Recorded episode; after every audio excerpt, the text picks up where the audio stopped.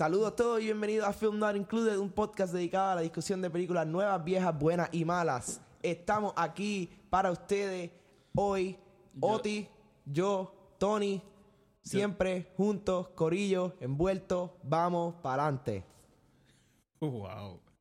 Saludos mi gente y bienvenidos a otro episodio de Film Not Included. Como dijo Tony, un podcast dedicado a la discusión de películas nuevas, viejas, buenas y malas. En el episodio de hoy vamos a estar reseñando Once Upon a Time in Hollywood y vamos a estar hablando un poquito de Quentin Tarantino. Así que no se vayan a ningún sitio, que vamos a empezar.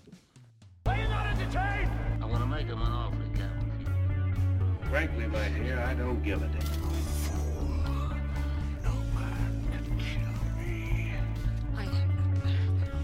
Is your destiny. You had me at hello.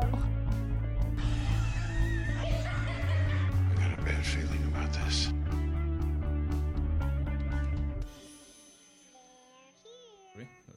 Saludos mi gente y bienvenidos a otro episodio de Film Not Included. En el episodio de hoy vamos a estar reseñando la película Once Upon a Time in Hollywood y vamos a estar hablando un poquito del gran Quentin Tarantino. Eh, Tony, O sea, acá, literalmente dijiste exactamente lo mismo que dijiste en el yo intro siempre hago pasado. eso, yo no sé por qué. O sea, pero ¿cuál es la idea? Bueno, ¿sabes? como que- Empecé el show super fun, una vibra nueva y después tú vienes a cagarla. Bueno, porque como que tiene el intro, como que. Ok, whatever, intro, está so- bien. Estamos aquí, Corillo, como siempre, mi pana Oti Villafañe. Y decir lo mismo que Tony la otra vez. eh, Figueroa. Vamos a estar hablando de, como dijo Oti, Once Upon a Time in Hollywood. Em, yo creo que esto, esto para nosotros fue, hablando un poquito antes de, de entrar en, en Ah, grano. by the way, vamos a estar hablando de la película con spoilers. Si no la han visto, váyanse a verla y regresen. Confíen. Váyanse a verla primero. Em, fue difícil para nosotros porque estábamos los dos en Puerto Rico al momento que esta película salió y Estados salió en. Estados Unidos, eh, no salió en Puerto Rico. O sea, los dos tuvimos que vivir como que con este eh, esta semi eh, clausura, ¿no? Tratando de no ver cosas en internet, no leer reseñas, no ver lo que estaba pasando, no ver lo que estaba pensando la gente. Y más que aquí Y- salió como un mes después. Y sí, y fue, yo creo que fue un poco gratificante para nosotros actually decir como que, yes, puñeta, la podemos ver finalmente. Em, así que nada, vam- vamos al mambo. Va a pasar lo mismo con Joker, que aunque sale la misma vez en todos los sitios, ya hay gente que la vio. Como con un de anticipación. Standing ovation. Supuestamente está cabrona. Este, sí, y, y yo creo que antes de entrar directo en la película, dos cosas. Si nos escuchan en iTunes, por favor, la reseña de 5 estrellas. Siempre lo explico, pero con, mientras más reseñas de 5 estrellas, más este exposure, este, más, más, ampli- más se amplía como que la, el alcance del podcast a otra gente. Claro. Si les gusta el podcast, eso nos ayuda a crecer, así que por favor, esas reseñitas. Y si nos escuchan en Spotify, SoundCloud, Audioboom, compartan el episodio, nos pueden dar retweet porque estamos en Twitter, estamos en Instagram, estamos en Facebook. Así que metan manos, síganos, escúchenos, hay un montón de episodios que pueden ir a meterle. Eh, so, Once Upon a Time in Hollywood. Quentin Tarantino. Yo lo deberíamos hablar un poquito de nuestro Vamos allá. amor claro. a este tipo ¿Por qué no? porque es relevante a la película. Eh, yo no sé si lo he dicho antes en el podcast, pero tú me conoces de, de hace como 10 años, así que debes saber. Quentin Tarantino es mi director favorito. Como que sus películas para mí son eventos tipo Avengers, Star Wars, como que Sí. como las películas de Christopher Nolan, como que a mí no me importa quién salga, a mí no me importa de que sea, yo la voy a ir a ver, como que punto. Eh, para ti, sé que es Ah, bastante similar. Eh, sí, no, Tarantino es. Yo creo que.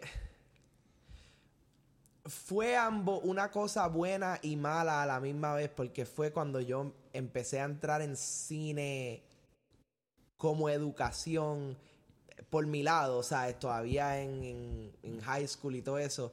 Em, obviamente, los primeros nombres que te mencionan es Tarantino.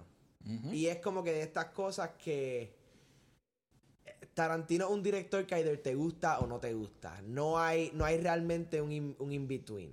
Eh, es bien raro que tú puedas ver una película de Tarantino y te guste y después ver otra y, y como que, que realmente la odie. Sí, eh, Em, para mí uno de esos directores, esto pasa con, con todo realmente, pasa en el fútbol, pasa en la música, pasa en, pasa en las películas. Es uno de estos artistas, creadores, whatever, que sus películas tú las ves y tú sabes que es una película de él. Como eh, ya sea por, por el diálogo, por el movimiento de la cámara, por la escenografía, Claro. you name it. Hay directores como, yo diría, Kubrick, el otro día estábamos hablando de Ari Aster, yo creo que Nolan, que tienen como que ese factor X que lo eleva y yo creo que lo hace como que súper distinto. Y yo creo que la primera vez que yo como que me fijé en esto, como que espérate, this is- esto es más que una película, como que aquí hay, qué sé yo, o sea, esta persona no le sangró a- al film o, o no sé, pero esto es como que distinto. Fue con, cuando vi Pulp Fiction por primera vez, que creo que al otro día vi Reservoir Dogs y fue como que espérate, ¿qué, es esto?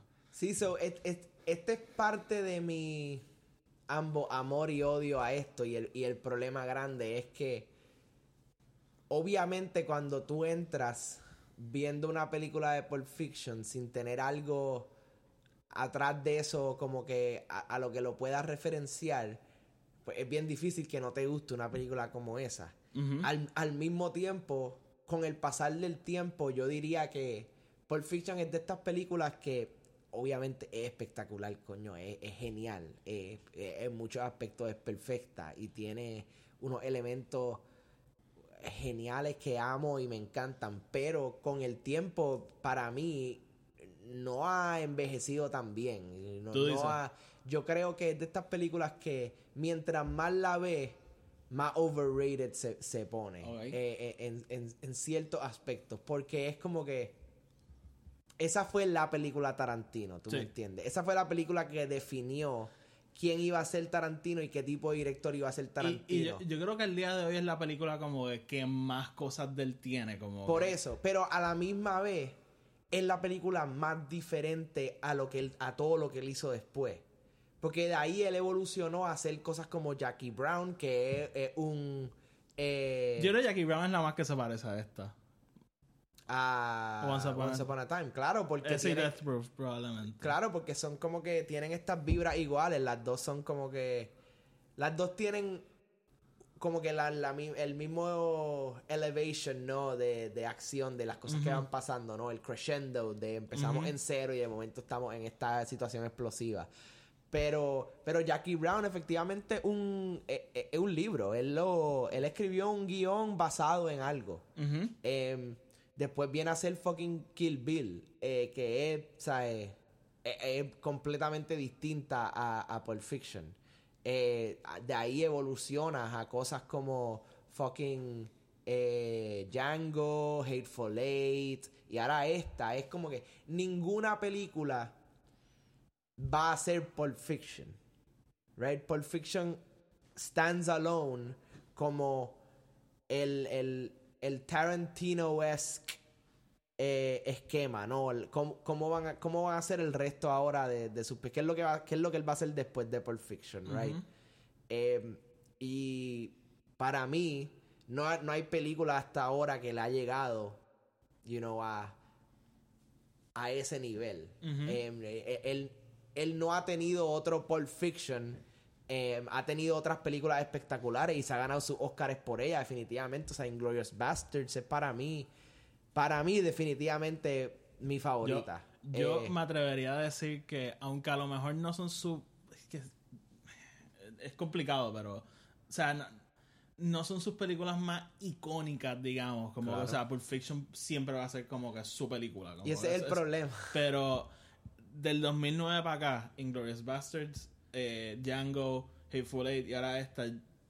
Si no estamos como que en sus mejores 10 años, estamos como que. Es que él ha crecido como director, obviamente, y, y se nota, o sea, Ujú. se nota. Con esta película específicamente. Y se, se nota cómo él ha realmente tomado su... Él se toma su tiempo haciendo sus películas porque son sus películas, son sus bebés y él les da el 100. Él no va a sacar algo que a él mismo no le guste. Y es un director que, obviam- algo bueno que hizo Pulp Fiction para él, porque esa película lo explotó a él a la fama, es un director que hace la película que le da la gana. Claro. Como que a él no viene nadie a decirle, mira, tienes que ponerle un poquito más de esto. No, no. O sea, las películas de Tarantino tienen su sello y él, para bien o para mal, es la película que él quiere hacer.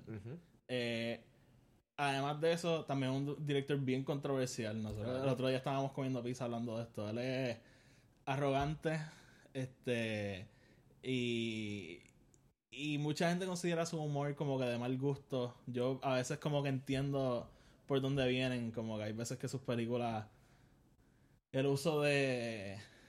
No, no puedo decirlo obviamente, pero el- el- Sí, la de- palabra N con Sí, N. el, el, el, eh, eh, el lenguaje profano, especialmente dirigido a pa- palabras derogatorias, Ajá, a, a eh, diferentes culturas. yo, em, yo no pero, Y obviamente todo lo que pasó con Harvey Weinstein, porque ellos trabajaban bien de cerca. claro, claro. Y él salió ahí a decir como que, ah, sí, yo debí haber hecho algo. Y es como que, cabrón, obviamente.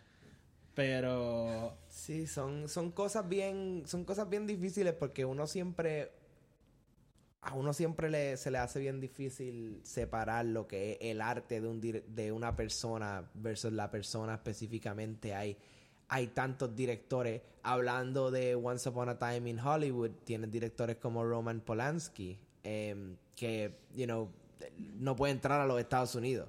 Eh. Si entra a los Estados Unidos lo arrestan porque lo están buscando en, en charges de, de violación y, así que es como que tú no puedes decir que Rosemary's Baby no es una película cabrona. O sea, tú no, Ah, no puedes no, decir algo óyeme, así porque es como que puñeta, óyeme, obviamente lo es. Porque tú no puedes, tú lo que la gente no, no, pero la gente se le hace difícil separar el arte de alguien pero y- con el, óyeme, con el y- y alguien. es a mí, por ejemplo, y, y yo lo sigo diciendo, o sea, para mí Kevin Spacey es uno de los mejores actores que yo he visto. Claro. Y punto, como que, o sea, para mí... porque es- lo es, porque pero- es que lo es. Pero después de todo lo que pasó... es tan buen actor que mira las cosas que puede hacer. Ujú, Entiende. Él, él es Kaiser Soze. Por eso, por pero, eso es como que. pero para mí, después de todo lo que pasó, pa- a mí se me hace tan difícil ver algo de él. Porque, o, o sea, Claro. es de- tan no, difícil como que es traumático para uno, Y- obviamente. O sea, yo no, yo no pudiese. Digamos que ahora mismo todo el mundo está bien con que Harvey Weinstein está por ahí haciendo pel- está, esté por ahí haciendo películas. Digamos eso. A mí se me haría sumamente difícil ver una película del Weinstein Company, cabrón. O sea, obviamente. Bueno, hasta Tarantino como que se despegó de ella. Por eso, o sea, pero a la misma vez voy a seguir viendo todas las películas de los Coen Brothers, todas las películas de Tarantino, todas las que, que, ellos Y- hicieron y- en el pasado. ¿Por qué? Porque ya las hicieron. ¿Qué carajo puedo hacer? No puedo hacer nada por eso. Es lo que hemos hablado, como que está bien cabrón, por ejemplo, como yo, yo ale, eh, a lo mejor con el tiempo no pienso tan igual, pero yo alego que Baby Driver tenía unas posibilidades buenas para un Oscar. Y por lo que pasó con Kevin Spacey, que explotó ahí justamente con esa película, eso lo tumbó. probablemente hundió su oportunidad. Y una pena que una persona descabró una producción completa, que Obviamente. cuenta productores, stuntmen. Y estoy 100% seguro que si la película no hubiese ya salido, si la película todavía hubiese estado en postproducción cuando todo eso explotó, hubiesen hecho a, a Edgar Wright probablemente scratch la Bueno, el- película el- o hasta cortar parte Lo y que hizo...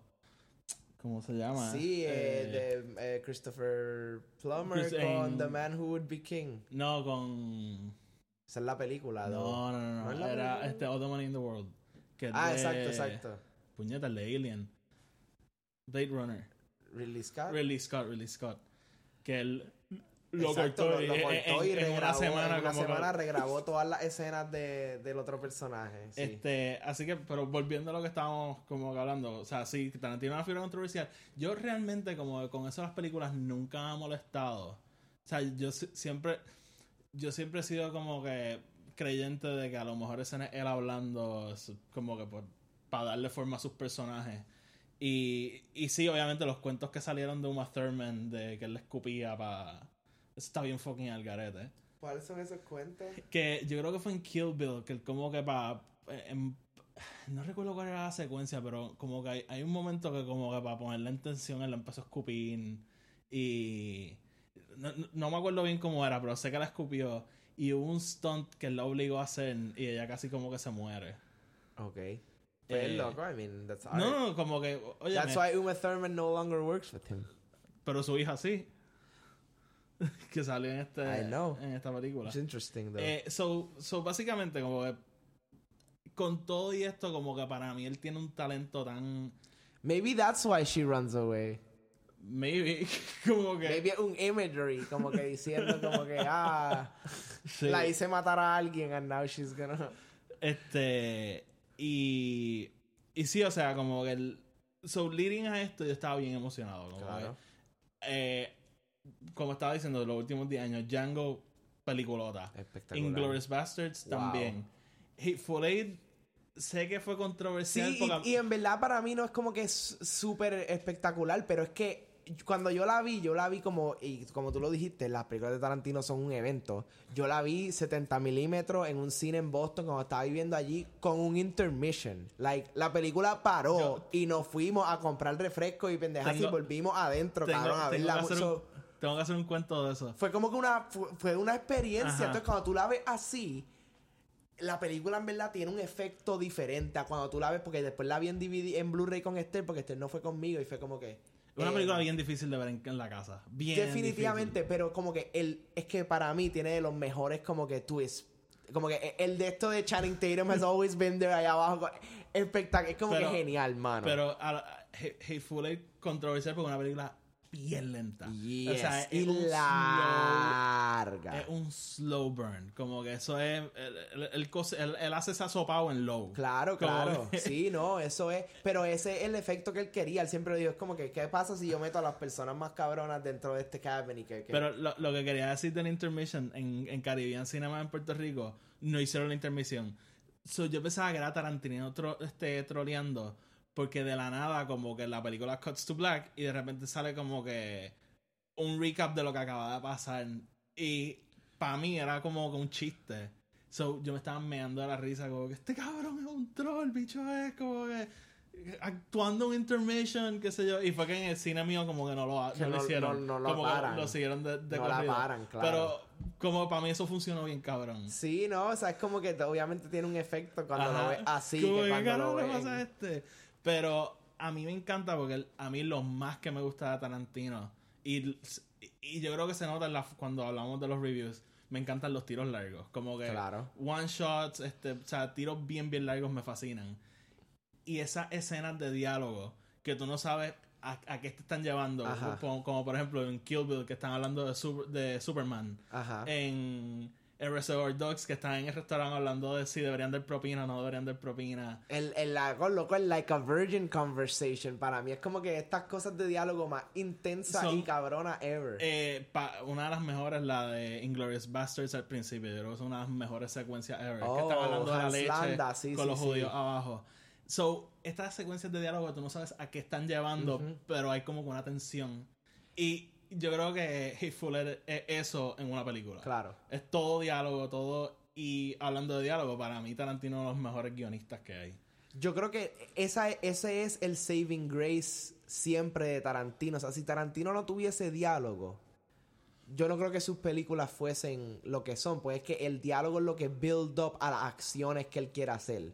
Em, eh, eh, honestamente, eh, cuando ve una película como Pulp Fiction y Reservoir Dogs, eh, las acciones son relativamente limitadas, obviamente a gente disparándose y cosas así, y los chases son bien cortos, las escenas son como que, porque es, es lo que él podía hacer. Obviamente él ahora se ha elevado a poder hacer estas cosas intensas, high production, high budget, bien loca, que es lo que él siempre ha querido hacer, pero él nunca ha perdido su esencia, que es el diálogo, las conversaciones. O sea, para mí, Kill Bill tiene de los mejores intros ever, que es el tiro en negro, en blanco y negro, con ella ahí sangrando y, y Bill entrando y, y hablándole.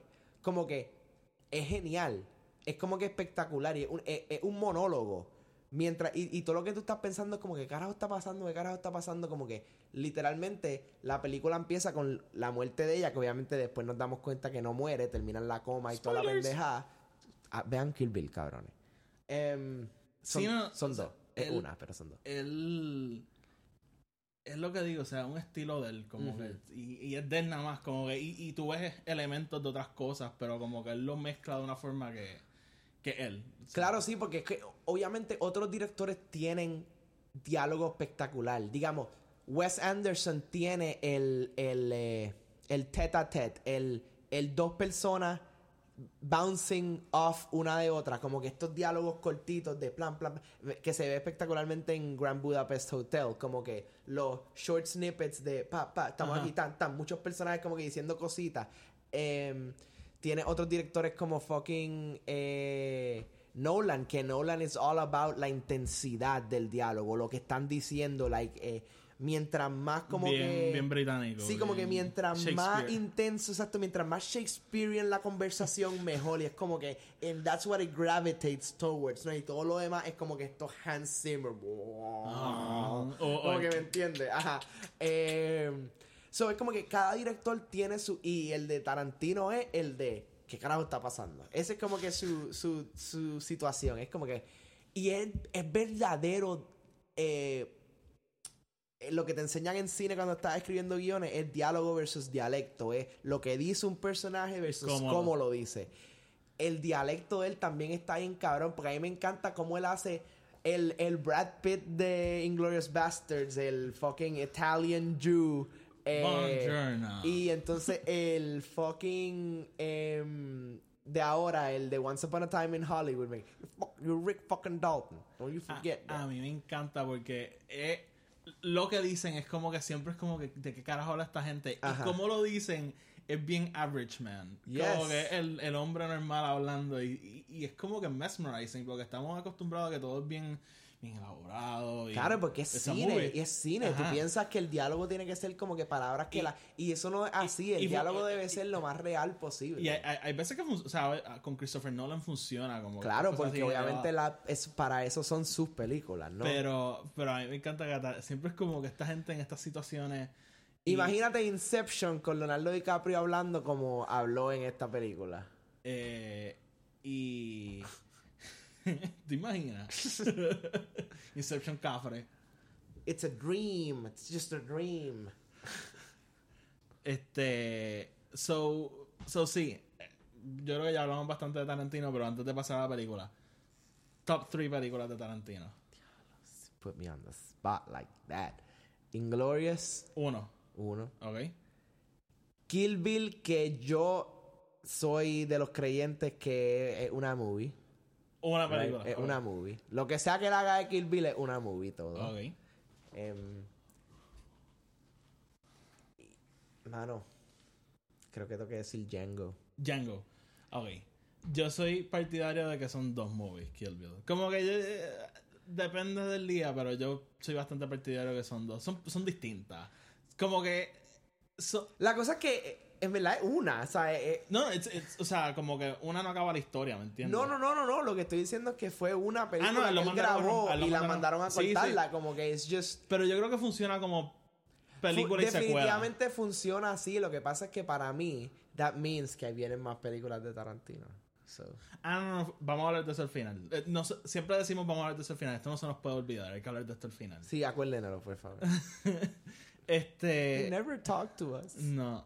Eh, coño, ya. Fans, háblennos, por favor. Fucking Yaye es el único que nos habla, Ya cabrón. nos habla, cabrón. Oh, sí, él me tira por ¿no? Instagram. Ah, sí. Sí, sí. Ah, cool. Saludos, Yaye. Yaye. Este, hemos cogido más lessons en los últimos meses. Sí. Sí. Pero no nos Esa hablan. es, mi, Hab- esa es mi mamá, probablemente. Lo he escuchado over and over. sí. Este, a lo que iba. Mm, las mías. Pues, vamos, vamos a romper de que una. Vamos a romper de que una. Ok. Kill Bill 1. O sea, Kill Bill The Whole Bloody Affair. Ok. Como él le dice. The whole bloody affair. Kill Bill es mi favorita. La segunda, probablemente Django. Y la tercera, Inglorious. Cuatro, Hateful Eight. Yo, yo no sé por qué yo amo esa película. como No, que yo estoy de mí- acuerdo. Para mí, yo creo que sería cuatro. Maybe cinco si pongo cuatro por fiction. Pero, y, y sí quiero decir, la, mis do- para darle contexto a mi reseña, la- mis dos menos favoritas probablemente son Jackie Brown y Death Proof. Y son las- Luego Jackie Brown está bien cabrón. Yo sé que la, la debería volver a ver porque mucha gente como que ha vuelto esa película. y como Cabrón, que esa película escuchado- tiene estas cosas tan... Primero que nada, fucking Robert De Niro, cabrón. Una fucking Robert De Niro en una película de Tarantino, cabrón. Sí. Tengo, le, le voy a dar el rewatch porque creo que lo amerita porque he escuchado a mucha gente como que, mira, no, tiene- como que es una película que aparentemente hay que revisit. Sí. So, le voy a dar el try, pero ahora mismo esas son mis dos menos favoritas. Son las dos que cuando veo en HBO no pongo. Cualquier otra, si la veo que la están dando, la voy a poner. Ok, Eh, Pulp Fiction es una película que puede estar en los últimos 10 minutos y la voy a poner. ok. So, ok. Once Upon a Time lo- in Los Hollywood. últimos 10 minutos son los, Son los mejores. 10 minutos. Este. So, ya. Como que pueden entender, yo estaba, Claro. yo estaba over the moon con esta película. O sea, tiene a Leonardo DiCaprio, que es uno de mis actores favoritos ahora mismo. Después de que ganó el Oscar, no ha vuelto a salir en nada. Esta, yo creo que es su primera película después de, de ganar por The Revenant. ¿Sí? Sí, yo no he vuelto a salir en más nada. Búscalo. Estoy bien seguro. Tiene a Brad Pitt, que yo creo que Brad Pitt es uno de esos actores que está súper underrated, de que es tremendo actor. Porque es como que. Yo creo que es como que el. Pero dime que no es la mejor pareja ever on screen. ¿Ellos dos? Ajá. Sí, cabrón. Como que. eh, la química entre ellos dos, yo creo que es la película completa. Porque. Esta película la, la están promocionando como que son ellos tres, este, Brad Pitt, Leonardo y, y Margot Robbie. Pero la realidad es Tienes que razón. ya entrando a uno de mis problemas con la película, Margot Robbie no sale casi en la película. Ella está ahí y tú la estás viendo porque Bueno, obviamente... esa fue una de las críticas de mucha de la gente, como que para qué vas a poner a Margot Robbie en la película cuando y ella ella, no y ella es? está front and center en toda la promoción. Ajá. Y ella realmente no sale casi. Y la única razón por la, cual- por la que sale es para poder justificar el, el tercer acto. No, pues es que esto es lo que yo dije, yo, lo que yo le estaba explicando a mis papás los otros días. Es, obviamente él tiene que castear por lo menos a una persona high profile de ese corillo para, para hacerte la historia relevante. Pero toda la historia de los Polanski, Sharon Tate, Jay Sebring, toda esta gente, 100% eh, no es ni B-story, es C-story. Sí, sí. Y es, está ahí solamente para crearte. eh, toda esta película es. Bas- es cogiendo Hateful Eight y poniéndolo en, en Hollywood. Como ¿Tú que dices? con un montón de gente. Porque un, para mí es el slow burn de uno, te está tirando la fecha. Ujú. Eso te está poniendo Y en tiempo. Te está poniendo en tiempo y espacio. Ajá. Dos, te está haciendo pensar a- en, en- en todo este tiempo, él, él nunca te ha dicho como que qué es lo que va a pasar en la película, No. ¿right? Ajá. So, tres, todo el tiempo lo que tú estás pensando es que esta película va a either acabar o, o, o tomar como elemento el asesinato, que, lo que va a pasar.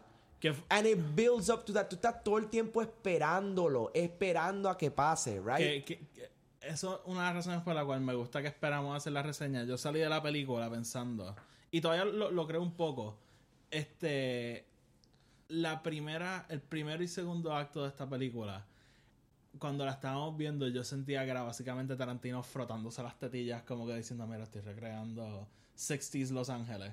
Este, mira, estoy recreando... Which was amazing, by the Sí, way. no, no, lo, lo hizo, pero exquisito.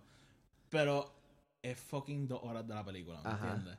Y, y él también frotándose las tetillas, como que sabemos que Tarantino es fanático de esta época, de, de este tipo de película, de esa serie. Él, para mí, era como. Pero a la misma vez, él, la- se está troleando a él mismo también puede con ser, esta movie. Puede ser. Él se está, esta película es él troleándose con todas las cosas que a él le gustan. ¿No ves como rápido puso a Bruce Lee para, para justificar el tener martial arts en la película? sí, o sea, rápido, rápido es todo sobre cómo hacer películas, cómo hacer estas cosas. ¿Quién carajo más hace una película hablando sobre los spaghetti westerns y cómo empezaron, cabrón? me- que- o sea, a mí me, me encanta que. que al- como que estamos en el principio de todo eso y fucking Leonardo DiCaprio, como, ¿quién carajo quiere ver un spaghetti western? Me encanta cuando Brad Pitt le pregunta ¿cuántas tú has visto? Y de dos, que sigue como que, ay, ya va a hablar mierda. Eh, eh, los spaghetti western están a punto de convertirse en. Por eso, y es, que, eh, eh, esta idea de, oh, vamos a... Vamos a trolearnos, como que vamos a trolearnos a nosotros mismos. Pero hasta cierto punto me, me pareció como un ejercicio de él, porque él. Hubo puntos que yo estaba más invertido con las películas que estaban saliendo en la película Ajá. que con la misma película.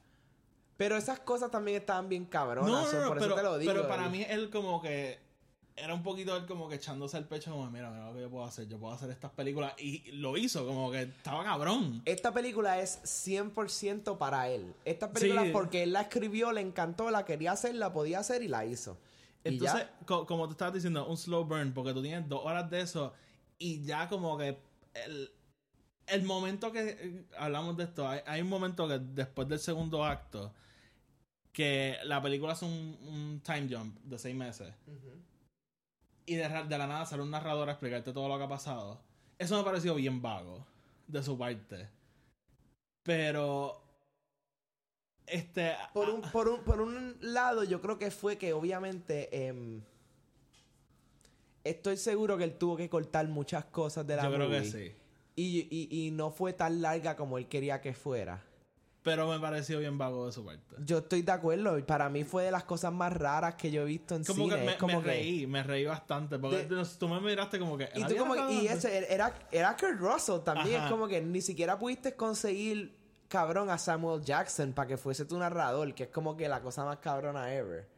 Em, porque obviamente él siempre sale en las películas de él y No y salió. no salió o no lo vimos. Después no lo, descubriremos. Sí, actually, y yo creo que vi, que vi el cambio de Tarantino. Eh, vi, vi que sale. No sé dónde, pero vi que sale. Creo que, creo que es cuando, cuando Brad Pitt llega a su apartamento por primera vez, a su trailer. Ajá. Y el televisor está prendido y hay como que un tipo cantando y qué sé yo, que creo que ese es él. Puede pero ser. no estoy 100% seguro. Ok. Puede ser. Because he stays way too long in that shot y no significa nada. Ajá. I mean, él no es Ari Aster, pero... Sí. Este, so. ah, La primera vez que la vi, eh, los primeros. By the way, ya sé por qué el buzón. Ah, ya hablamos de esto. ¿Hablamos de eso? Hablamos de esto. Ah, ok. Sí. Este. Me, cuando la estaba viendo me, me pareció como que demasiado como que. Y a mí que me gustan las secuencias tensas. Esta película no tiene casi de eso. Tiene dos o tres. La. Span Ranch. la esa secuencia estuvo cabrón. Espectacular. Porque es, es lo que. Cuando, cuando llegó ese momento dije, aquí fue. Como que. Sí, ah, ah, ahí donde tú- pick up. Ahí donde tú piensas que pasar como que algo bien cabrón Yo- y de momento... Yo, yo no estaba esperando que pasara algo, pero estaba esperando que como que ese fuese como que el... El crescendo de la el evento que como que kicks off el resto de la película. Y no lo fue, como No. que de ahí como que todo sigue normal. Todo parece ser sumamente regular. Este, y... Y el, obviamente la secuencia con Bruce Lee estuvo tan cabrona. Espectac- para mí una de las mejores secuencias ever y es como que un flashback, es prácticamente one shot, irrelevante. casi sí, todo un casi shot. todo loco. Y me encanta el... Me encanta cómo él lo trae a la historia, pero me- no me gusta como después se queda... Se queda ahí... Just like... What, what's happening con No como que. Bruce Lee. Bruce Lee sale otra vez después entrenando a Jay Sebring pero- porque ellos eran panas, pero that's about it. Y, y te quiero preguntar, obviamente hubo bastante controversia con, con todo lo de Bruce Lee.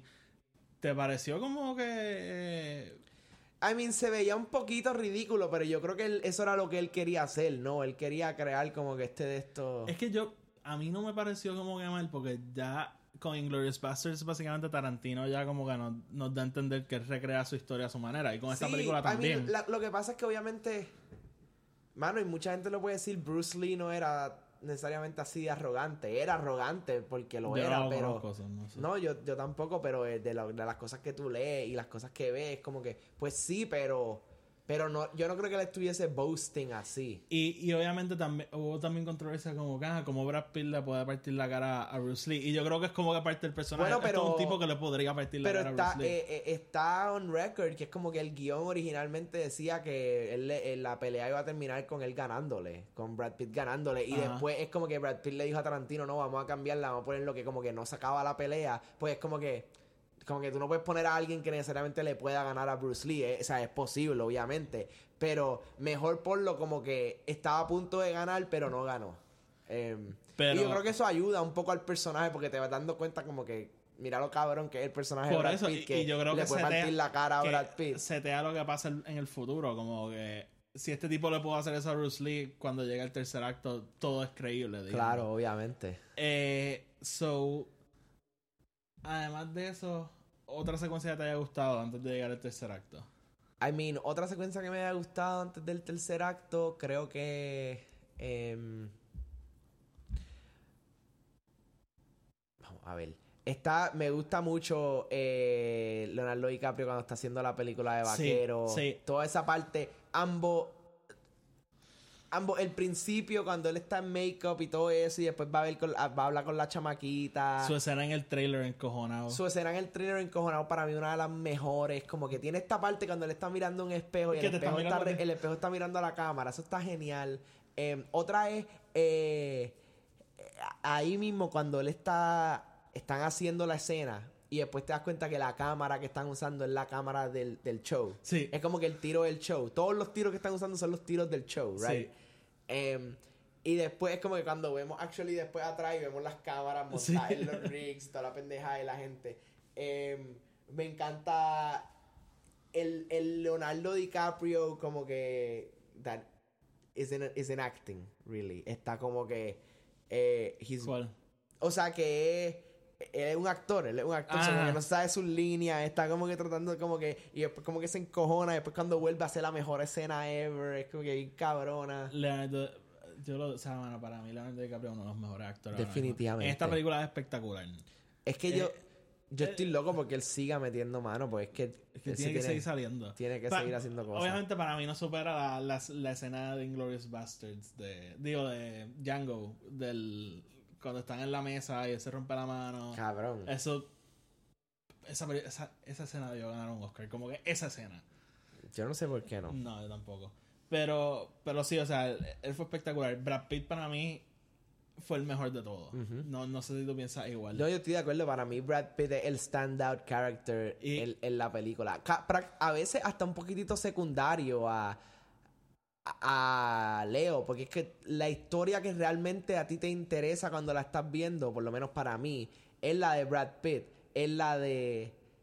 Es la de que, que como que, que él va a hacer con su vida ahora que Leo está decayendo y como que todo este concepto, Sí, ¿no? Y- como, eh, en realidad yo creo que son coprotagonistas, pero yo creo que el, el que más te invierte es Brad Pitt, porque él es como que el, él es como que el, digamos, el normal, el, el, el hombre. Claro, él no es Leo, cabrón. él no Ajá, es Leo. Leo es como que el actor. Ahora, los dos son unos papelazos, hijos de puta. Sí, sí. Eh, eh, y, y también sí- sigo decepcionado con lo de Margot Robbie, mano. Porque, te digo, la pusieron front and center. Es una actriz que ahora mismo está como que bien pegada. O sea, yo, para mí, una de las mejores que hay ahora mismo. Es que, eh, por un Y- lado te entiendo, mano, te entiendo, encojona. Pero por el otro lado, yo lo veo bien como el, el Tarantino scheme, mano. Tarantino siempre trae estos nombres gigantes para hacer sus movies y salen poquito, Dos mano. segundos. Mira la película, cabrón. Fucking Timothy Oliphant. Fucking Bruce Dern, cabrón. Bruce Dern. Kurt Russell sale en una escena, dos fucking escenas. Kurt Russell, como que eh, eh, esta idea de em, vamos a traer estos nombres gigantes para hacer esta movie, en verdad la movie no doesn't Sí, sí, revolve sí. around estos Y- personajes. Y, y la realidad es que Tarantino es un actor que, que puede coger a un Kurt Russell y decirle, mira, este, necesito un actor para una secuencia y, bueno, y lo hacen, es como que salir. todos save Margot Robbie, bueno, casi todos han salido ya en películas de Tarantino, so es como que eh, son, son, creo que Timothy Oliphant es el único otro que no Sí, ha salido no en películas de Tarantino. Em, porque Bruce Dern sale y Bruce Dern y Kurt Russell los dos salen en Hateful Eight. Tiene a Leo, Brad Pitt, eh, fucking la mitad de los extras. Sí, sí, sí. O sea, salido antes. eh, s- lo otro fue ¿Cómo eso. de se que llama la que es esposa de Kurt Russell? Este...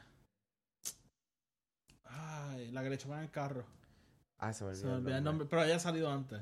So, eh, that's the Tarantino thing, man. Y sure, pudo. Y si no hubiese sido Margot Robbie, hubiese sido fucking Uma Thurman. otra persona. La cosa es que obviamente ahí él está casting by quien se parece más a estos personajes reales. Y en verdad que Margot Robbie does look like fucking Sí. a young Y- Sharon Tate, óyeme, mano, no y- lo puedes negar. Y lo que tiene, lo que sale de Margot Robbie es espectacular, pero yo, yo estaba tan ilusionado de ver a Margot Robbie en, en una película de Tarantino, como que verla ella como que con, con los diálogos largos, con... y- la cosa es que es lo no- que te digo, ella es parte del C story, ella no tiene tanta re- tú puedes hacer la película, digamos, ahora en tú puedes hacer Once Upon a Time in Miami Ajá. y hacerlo con la muerte de Versace o algo así, algo algo random, el asesinato de Versace y puedes hacer la misma historia como algo así y castear a fucking eh, Al Pacino como Versace, como que alguien gigante Y, Y- que salga tres segundos Sí, porque sí. esa no es la historia que él está contando, ¿tú me entiendes? Sí, sí. Eh, Y- pero es, es about el efecto. ¿Por qué? Que te trae a la película. Tú piensas que va a ver a Margot Robbie. Y mucha gente se lo criticó y le criticaron porque tú vas a poner una actriz tan cabrón y darle ocho líneas y que salga tres veces. Em, porque esa no es la historia. Claro, y claro. actually mucha gente le dijo, eso es súper antifeminístico, que sí, ok. Y después él dijo como que tú has visto la película, como que... No, no, yo, estoy de acuerdo, como que, o sea, el- a mí... no a- es- a- él no lo hace de ninguna manera... Sí, no, no de una forma ahí como que, digamos, maligna. ni- Ajá. Es como que simplemente... Ella es importante para el desenlace de la película, pero... yo- o sea, yo, yo no estoy diciendo que... que Lo que pasa es que eso es lo que él quiere crear. Él quiere crear en ti esta idea de tú sabes que Sharon Tate va a morir. Right? En tu mente. Tú sabes que Sharon Tate va a morir. So, todo el tiempo tú estás pensando dónde está Margot Robbie en esta, en, en esta secuencia de, de tiempo y espacio. Right? Y te está elevando a eso, right? Para después dejarte saber que, ¿qué? Que, ¿sabes? Las cosas no son como parecen. Lo que sí me gustó, te repito, por eso me gustó que no grabamos. Después pensando en eso, obviamente, tú sabes lo que va a pasar. Tú sabes por qué Sharon Tate está ahí. So, todo añade al slow burn de cuando llega el tercer acto. Como que ya yo casi me paro de la silla, como que yo llevaba tanto rato esperando que pasara algo, como que, que pasara algo, whatever, Claro. algo Tarantino. Y cuando empieza esa secuencia fue como que, ah, al fin, Finally. fue como que esa liberación de, de energía. Y again, yo creo que él Y troleándose, ¿me entiendes? Él mismo troleándose. Y todo, yo creo que todo... Porque a los Hateful Eight, Hateful Eight no tiene esas secuencias intensas de acción hasta, Hasta prácticamente el final. So es, es todo sobre cómo tú vas llevando a tu gente a pensar como que cuándo va a salir, cuando, como que cuándo van a salir estas cosas, ¿tú me entiendes? Si no hubiese pasado, si- porque obviamente para mí ese fue el payoff de estar sentado en la película viendo esto. Si no hubiese habido eso, si eso no hubiese pasado, no hubiese habido algún tipo de payoff, estar- yo estaría hablando bien distinto de esta La cosa es que película. este es el otro lado de la moneda.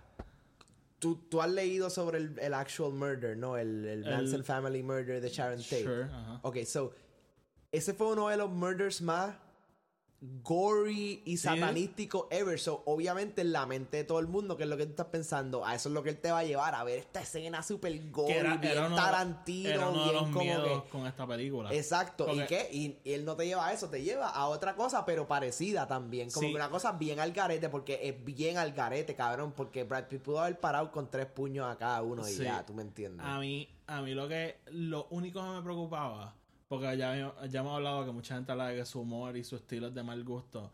Mi miedo era porque esta película salió, en Estados Unidos salió el- en el 50 aniversario de, de las muertes de, de la muerte de Sharon Tate, si no me equivoco, o esa semana, whatever. Didn't know that. Sí, sí, Interesante. 69, 2019, salió a principios de agosto. Este. Yo te estoy diciendo. Este.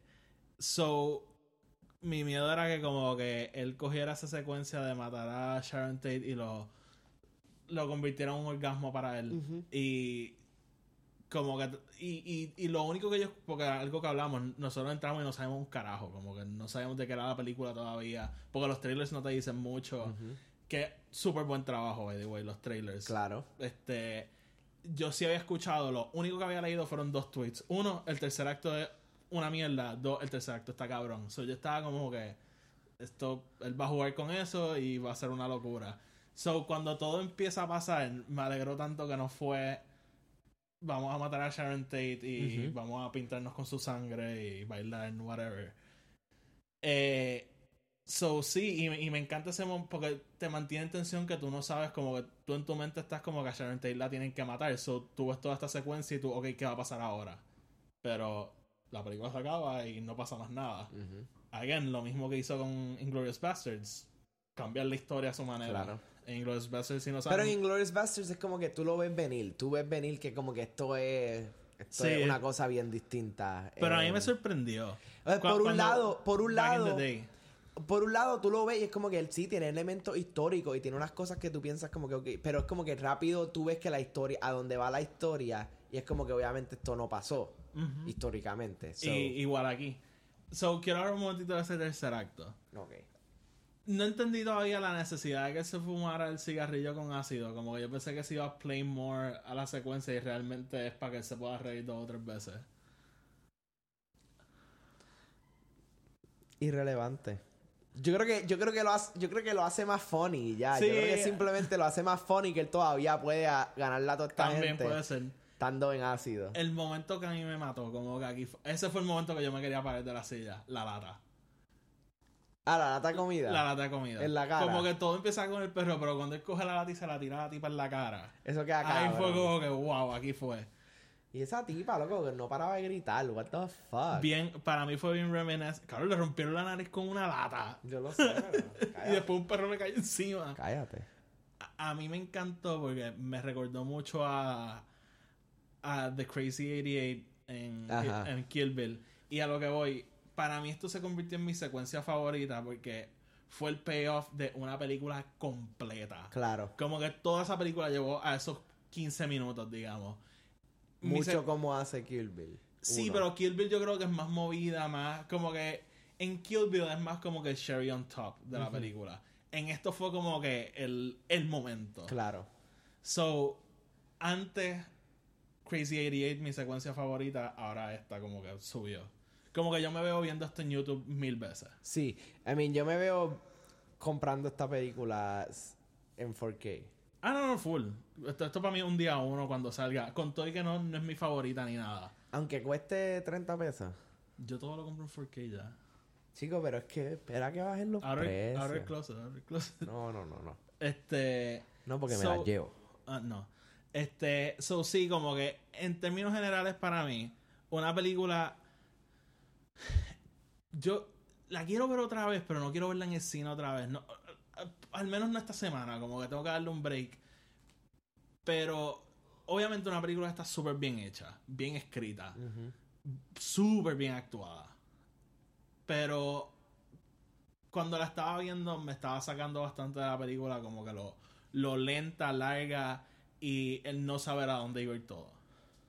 Yo creo que ahora rewatching it, sabiendo a dónde va todo, maybe la hace un poquito más, un poquito mejor. Porque tienes que pensarlo, es como él está tratando de, recrear la esencia de lo que fue Pulp Fiction, ¿no? Del el no saber, el qué es esto, estamos brincando, estamos moviéndonos, estamos aquí, estamos y lo allá, hace, lo, estamos- lo hace con el flashback. Yo me acuerdo yo me viré y yo, espérate, ¿esto fue un flashback o esto estaba pasando? Eso queda cabrón. Le quedó para mí esa es una de las mejores, esa es una de las mejores secuencias ever, Sí. actually, lo debía haber mencionado. Esa, Sí. esa para mí, esa es el número dos. Después del tercer acto, el número dos.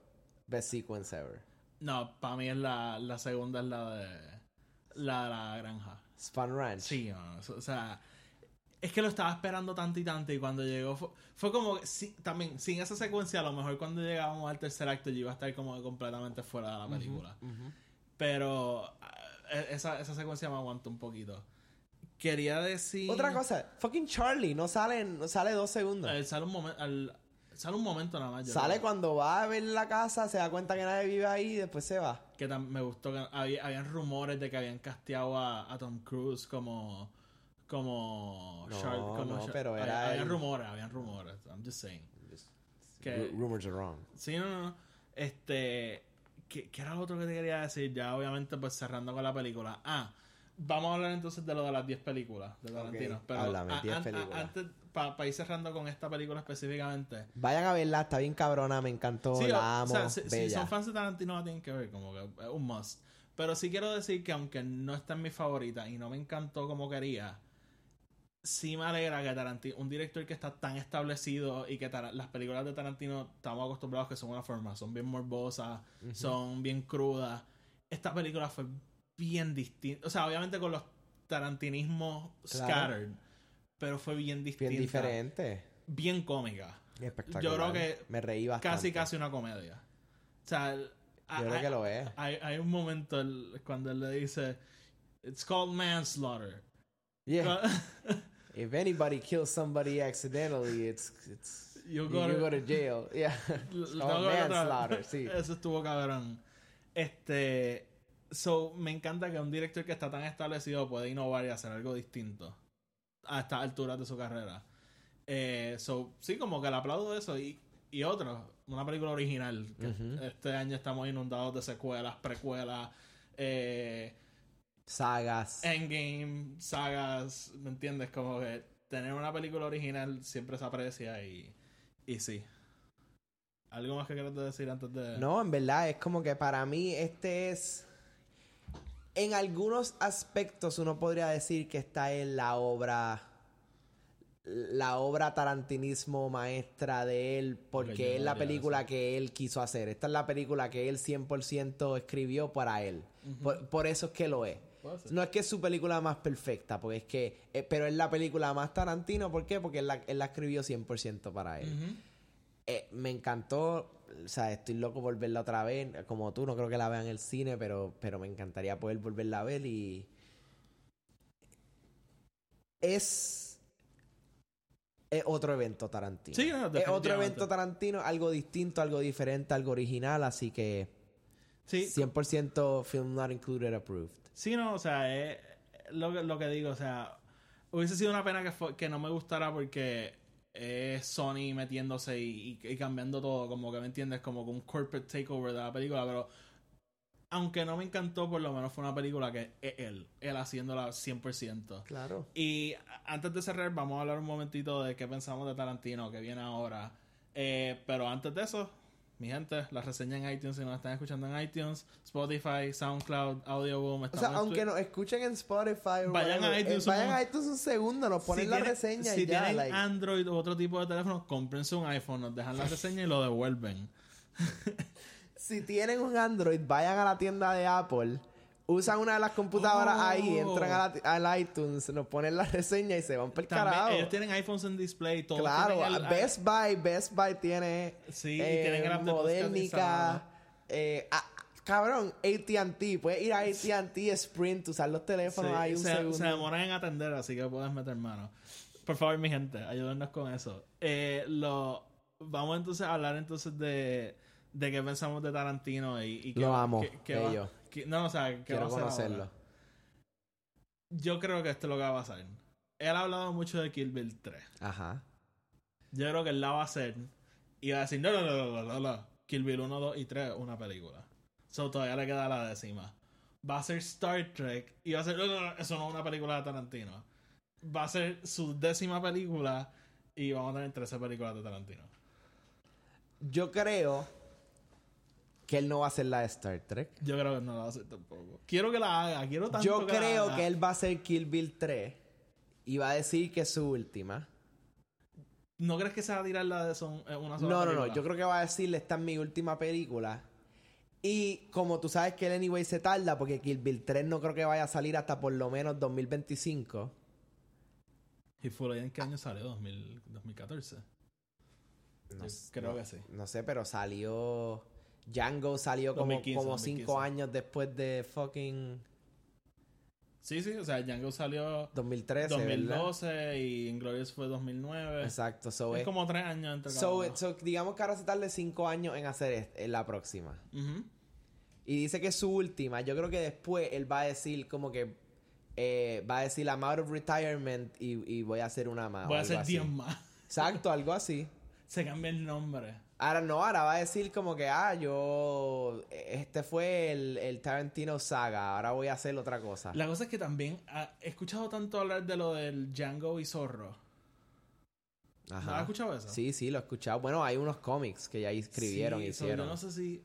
Si él a lo mejor no la dirige, pero de seguro trabaja en el guion. Yo lo que estoy pensando es esto. Es que él, él está hablando de 10 películas written and directed by him. Ajá. 100% es él. En control. Yo creo que todas las demás que él haga de ahora en adelante van a ser parte de esos universos. Right? Como spin-offs. So, como que ahí es que puede decir From the Still Done. Kill Oh, Bill, Kill Bill 1, 2 y 3, una movie. Y entonces ahora voy a hacer exacto From Dust, bueno, From Dust Till Dawn ya hay 3. Em, Ah, verdad, verdad, Pero son de, son de Rodríguez. sí. Eh, bueno, Rodríguez yo creo que nada más hizo la primera, pero you know what I mean. Em, Still sucks. Este, pero va a decir, ah, ahora voy a hacer, em, qué sé yo, que, este, mano, em, los Vega Brothers, que algo que él siempre dijo que quería Ya no hacer. creo que se lo vaya a hacer. No, Ya pero John Travolta está muy... Sí, están muy viejos, lo sé. Eh, y, y si decide hacer eh, lo de Django y Zorro, pues es una película within the universe. Eh, si decide hacer este fucking ahora Once Upon a Time en otro lugar. Eh, o si decide hacer este Yo, mira, yo no sé qué él va a hacer. Kill the Bride en vez de Kill Bill. Yo no sé qué él va a hacer. Yo sí creo que es un tipo que ama demasiado las películas como para retirarse. Claro. Tarantino no está viejo. No, Como le quedan. él- le quedan par de años todavía. so- Y tampoco es como que multibillonario, que como que no necesita los chavos. ¿verdad? Alguien que usualmente financia sus películas. Claro. Bueno, o sea, obviamente los estudios lo vaquean porque es fucking Quentin Tarantino. Pero, ¿me entiendes? Como que alguien que yo no puedo ver como que step out y no, no volver a hacer más nada. So, yo no le creo que va a ser su última película, pero sí voy a estar bien nervioso cuando salga esa película y que empiecen a pasar los años y no pase más nada. I mean, maybe empieza a ser made for TV movies. ¿Quién sabe? Lifetime Movies. O maybe es como que películas cinemáticas. Ahora tiene un, un 10 movie contract con Netflix. Y todas son de Netflix. Y Ah. Yo todas son de streaming. Yo no sé si eso es algo que haría. No, yo tampoco. es tan fucking purista. Disney y- Plus. ¿Te imaginas? Darth Bane, directed by Quentin Tarantino. I mean, le haría una película de Star Wars, cabrona. Igual que haría una de Star Trek, cabrona. Igual que él haría lo que sea, cabrón. Es como que. Lo que pasa es que si le da una franquicia, eso es lo que él haría. Él diría, esto no es mío. Esto es una franquicia. Yo estoy trabajando tú- en ella. Esto, ¿sabes? I didn't touch this. Ajá. Eh, vamos a cerrar entonces. Así que nada, mi gente. eh, nos pueden seguir, nos, pu- nos pueden seguir en Nos pueden Facebook. seguir, nos pueden dar reseñas, nos pueden tirar. Facebook, Instagram, Twitter. Estamos aquí. Audioboom, eh, Spotify, SoundCloud. No sé si Y estamos en. Sí, estamos- se supone que sí. Em, y iTunes, iTunes, reseñita de 5 estrellas. Y como siempre, estamos aquí. Oti, eh, la semana Tony. que viene vamos a estar hablando de It, si es que Antonio la ve. Vamos a verla. It Chapter 2. verla. Así que nada, mi gente, gracias por escucharnos y sácanos. Corillo, gracias por estar con nosotros y como siempre, nos vemos mañana.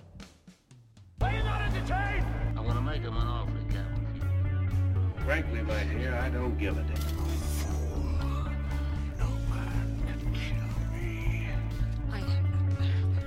It is your destiny. You had me at hello. I got a bad feeling about this.